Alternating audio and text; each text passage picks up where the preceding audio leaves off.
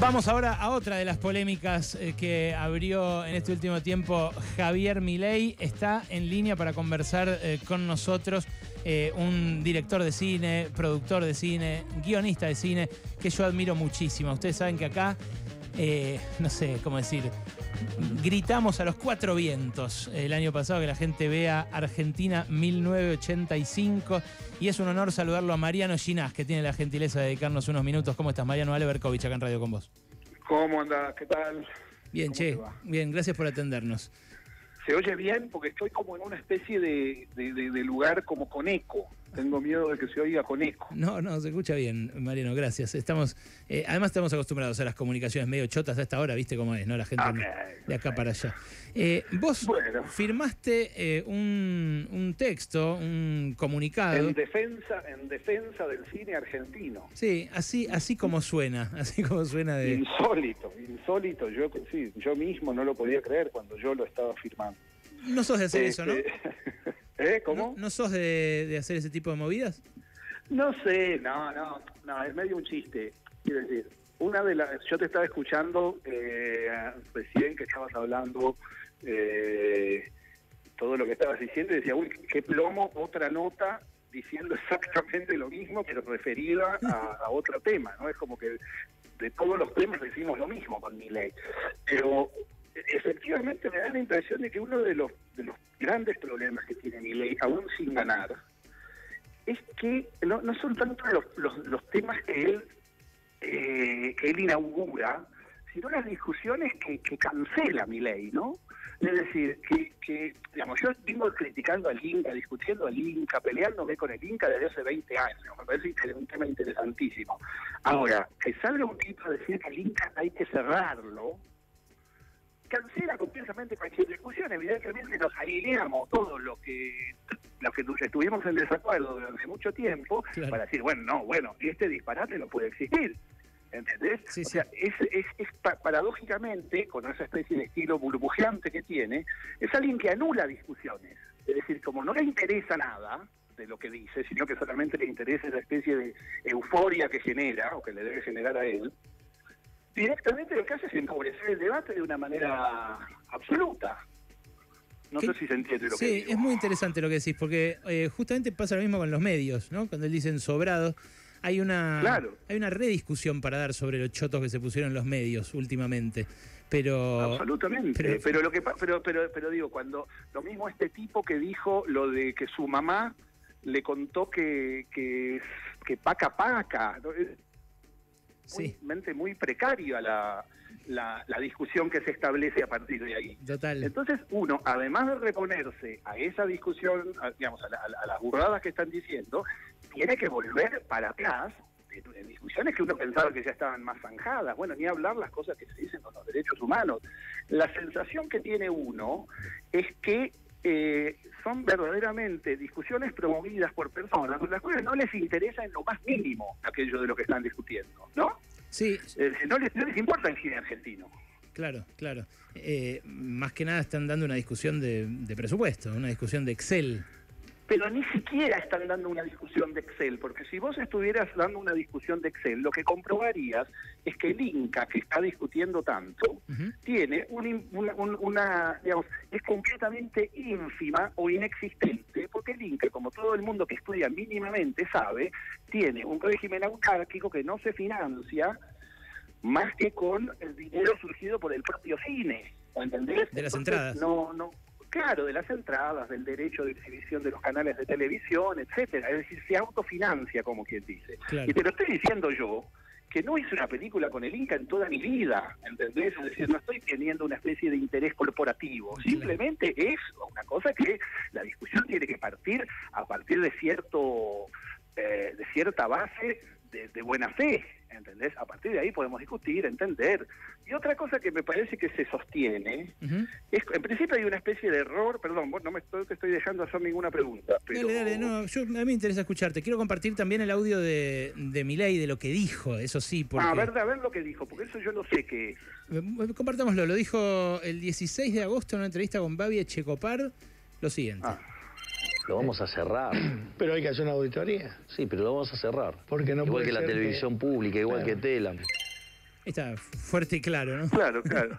Sí, tiene como una especie de, de, de, goce, ¿no? Con la, con la idea de cerrar cosas. Total. lo que lo que lo que digo es, yo no había oído eso. Yo pensé que la que lo iba a la que había dicho que lo iba a cerrar es la, la chica esa que se disfraza.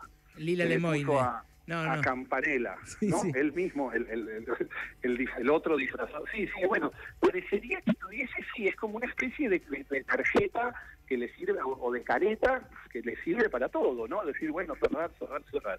Hay ahí una zona que es verdaderamente muy precaria, porque, digamos, suponiendo que cerrara el Inca, cosa que me parece que es bastante imposible de hacer, ¿eh? mm. no se ganaría nada, ¿entendés? Ni siquiera se destruiría el cine argentino, que probablemente sea una de las cosas que hay. Otra de las cosas que hay que decir es que el cine argentino y el Inca no son lo mismo. Claro. Sí, tienen una relación que se establece, pero digo, hay algo de la cortedad de miras con la cual él está planteando una visión sobre el cine argentino que es ínfima, digamos. O sea, el gran problema, ya te digo, no es lo que dice, porque lo que dice me parece que se cae por sí mismo, entonces cualquier discusión mínima con cualquier experto eh, te va a decir que es completamente irrisorio lo que dice, sino la manera en que eso anula posibles discusiones que sí son muy necesarias, lo mismo que decías vos de los medios públicos, o de los medios en general. De los medios en general, porque no, no permite eh, dar la discusión de si está bien que todos los medios sean empresas, por ejemplo. Exactamente, sí, exactamente, lo mismo que tenemos en el cine, digamos, hay infinidad de cosas que se pueden plantear, qué es lo que hay que apoyar, tiene que subsidiarse, no tiene que subsidiarse enteramente, mm. cuáles son las cosas que hay que subsidiar, hay que subsidiar el trabajo, hay que subsidiar las películas grandes o hay que subsidiar las películas chicas, el trabajo, la creación, las películas independientes, digo, hay que mirar qué es lo que pasa en el cine, que está transformándose todo el tiempo, digo, es muy complejo el panorama, para que de pronto aparezca un monigote a vociferar este, a diestra y siniestra, bueno, digamos, apoyar, sí, perdón. El texto, no, le quiero contar a la gente, el texto en defensa del cine está firmado por más de 580 eh, actores, directores, está Leos Baraglia, está Santiago Mitre, Dolores Fonsi, Cecilia Roda, hay un montón, ¿no? Eh, eh, Juli Silverberg, bueno, Daniel Hendler, siguen las firmas.